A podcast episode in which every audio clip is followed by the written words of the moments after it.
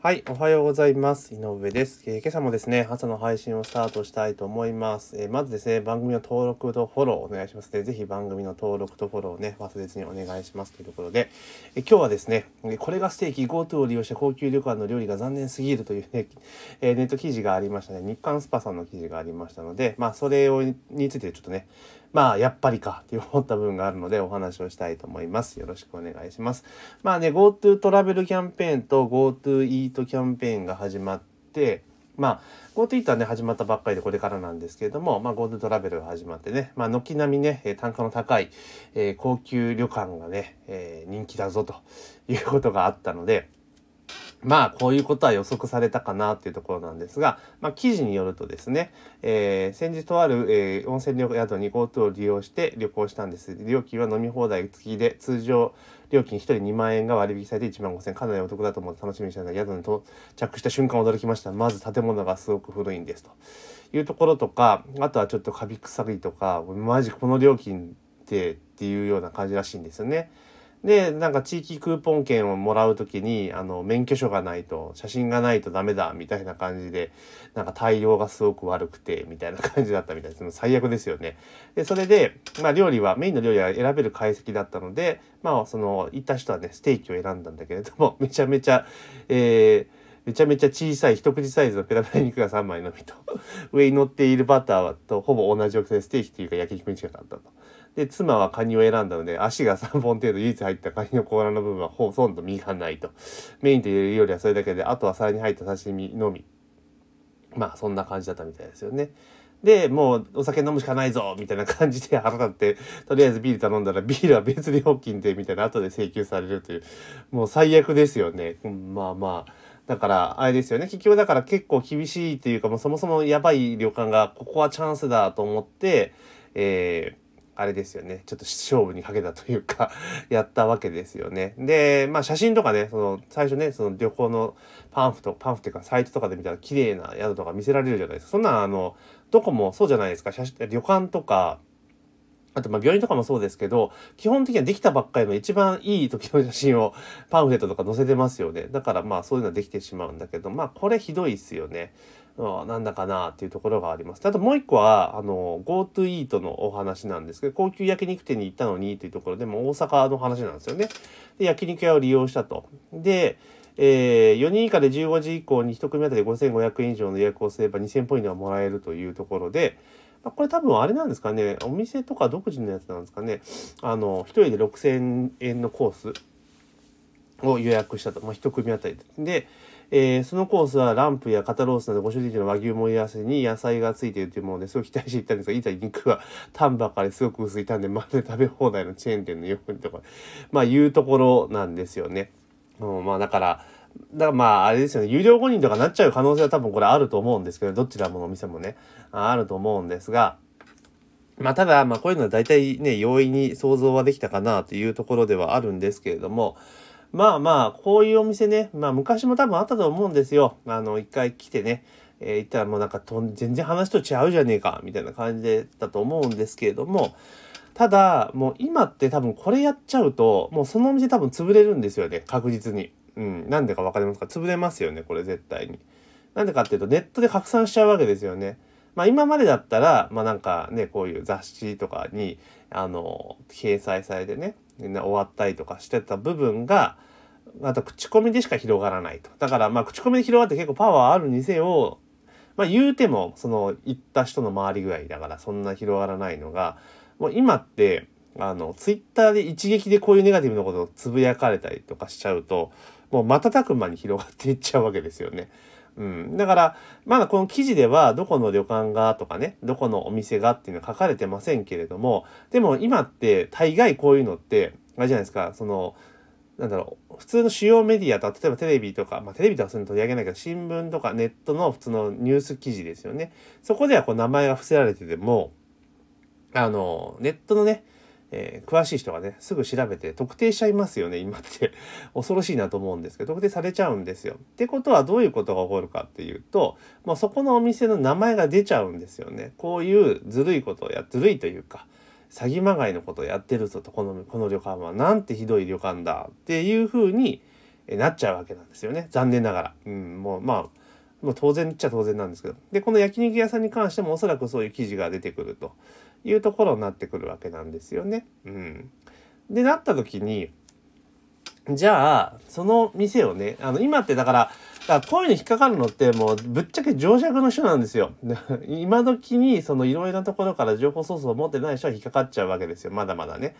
だけど、こういうのってもう徐々に、あの、あなんつうかな、スマートフォンとか使う人とかも増えてるし、ネットで情報を拾う人もかなり増えていると思うんですよ。で、もちろんネットにある情報が全てではないし、事実でないことも当然たくさんあるわけですよね。だからいろんな情報を見ていって、ここで、ここで言う情弱っていうのは、あの、その、なんていうのかな、いろんな情報を精査して判断できない人ですよね。一個の情報を見て、ああ、もうこれだって言っちゃうような人は、まあ、情弱なんですよね。だからそれで、え、一個はこれ言ってる。もう一個はこう言ってるっていうのを総合的に見て、あ、こうなんだなって判断できないと結構今これからの時代しんどいんですが、ただ、そうやって複数のソースをこうやってね、見ていったりとかすることによって、確実にこういったしょうもないところを引く可能性っていうのは減るわけなんですよね。うん。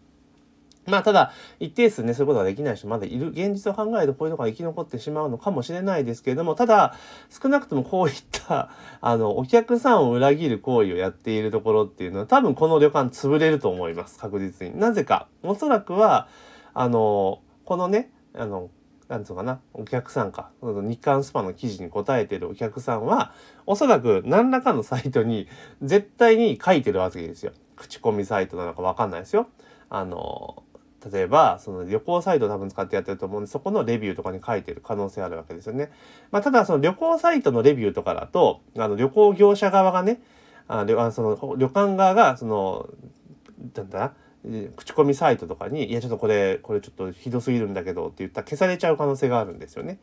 うん。なんでかって言ったら、やっぱ掲載する側お金払ってるわけだからっていうのはあるんだけど、だけど今ってもう Google とかにもね、あの、口コミ投稿できるじゃないですか。で、あれって、え基本的に Google って口コミって消せないんですよ。よっぽどの誹謗中傷事実に反すること以外であれば、えー、以外はほぼ、ほぼ、ほぼ消されないんですよね。うん、なんですよ。だけどそこに写真付きでこんなお肉でした、みたいな感じ書かれちゃったら、もう、大変ですよね。それ見たら絶対お客さん来なくなっちゃうしってことなんですよ。だから、これね、本当に目先の、その、なんつうのかな、もちろん今ね、結構コロナ禍で大変だけど、大変だからね、いや、わからないでもないんだけど、この目先のね、こんなその足元の利益にこだわってこういう施策を利用したら、それがもう自分たちの致命傷になるってことに多分、あの、分かってないんですよね。分かってないというか、もう今の時代が全くそれが通用しなくなったってことに多分、この旅館の人たちとかね、気づいてないんですね。多分高級旅館ではないと思うんですよね。こういうとこ少なくとも。うん。ね、だからカビ臭いとかいうところってことはもうお客さんが全然入ってないっていうことだし、うん。で、あの、高級旅館とかであれば、ですよ。あって、すごくさ、おもてなしがいいサービスであれば、別に GoTo トラベルとか使わなくてもお客さんは、まあ、それなりに入るわけですよ。まあ、今も昔みたいにだんだん入るってわけじゃないけど、まあ、全然ってことはないわけですよね。だけどもうこれ明らかにこの記事を読む限りは全然だったわけじゃないですか。うん。だから、まあまあ、そういう旅館だと。で、こういう旅館ってのはもう鉄槌を絶対食らわせられちゃうんですよ、世の中から。残念ながら、今の世の中で行くと。うん、だから、で、まあそのまま急の場しのぎでなんとかなると思ったけど、それがもう命取りになるっていうところなんですかね。うん。だから、今の世の中、本当あれですよ。あの、真面目に誠実に商売してた人が、ある意味勝てる時代になりつつあるっていうのは正直なところかなっていうところですよね。うん。だからこうやってね、一時のなんか技みたいなところでやったりしたところっていうのはもうこの後絶対死ぬと。うん、悪評っていうのは一気に広がるので、で、しかもインターネットっていうもので、今まで昔と違ってブーストかかりますから、一気に広がると。で、ネット上に投稿された情報っていうのはもうデジタルタトゥーで残りますから、消せないんですよね、基本的には。もうそうやっても終わってしまうって形があるので、武器にはなります、インターネットとか使えばね。あの、今までは、その、いろんなところで告知しようと思ったらめちゃめちゃお金かかるし、えー、やっぱ個人のお店とかそういうのなかなか利用できなかったっていうのがあったんですよね。その告知を、なんか、メディア媒体を使って、例えばチラシを打ったり、広告打ったりとか、そういうのしようと思ったら、普通のちっちゃいお店とかなかなか難しかったのが、まあ、インターネットっていうものが普及してね、でスマートフォンこれだけ使う人が増えて、えいろんな方がですね、いろんな情報を発信できるようになったことによって、あの、個人のお店であっても、あの、全国にアピールすることができるようになったりとかね、えすごくお金をかけずに低、低価格で、安い価格で、えお店をね、知ってもらうことができるようになったわけですよ。ね。なので、まあそういったメリットはあるんだけども、逆に言うとリスクとしては、お店のしょうもない、えー、なんかね、ちょっとしたズルというか、えー、お客さんを欺くような行為をしてしまうと、まあその瞬間にもう終わってしまうというところもあるんですよね。まあなので、まあほとんどのところはこうごく一部のところだと思いますけれども、まあ絶対こういったことは出てくるだろうなっていうのは、まあ余韻に想像はできたわけなんですけれども、ただこういったことをして消費者、お客さんを欺くような商売をしてるところは、まあ近い将来というか、相当国内未来に多分潰れるんだろうなっていうのは見えると。で、おそらく、ひょっとするとこういうところっていうのは、またね、看板差し替えて、屋号を変えてやるケースも当然あるので、うん、まあそういうのもありますけど、まあ飲食店の子の場合はね、どこにあるし、まあ旅館の場合は早々ね、あの、場所を変えるってことはできませんが、飲食店の場合場所は変えようと思ったら変えられちゃうので、まああれなんですけどね。まあとにかく、まあこういった、あの、本当ね、消費者を欺くところは当然潰れるっていうのはありますけど、じゃあ我々はじゃあどうして身を守るのかっていうのと、あの、お店とか決めるときに、やっぱり複数のメディアを見て情報をちゃんと精査してやった方がいいですよね。せっかくお金払って、ね、旅行行った時にね、気分よくね、旅行行きたいのに、そんな旅先で気分気悪くしちゃったらね、もうそもそも腹立つじゃないです。だから、旅行とかでそういうのね、使うときは必ず、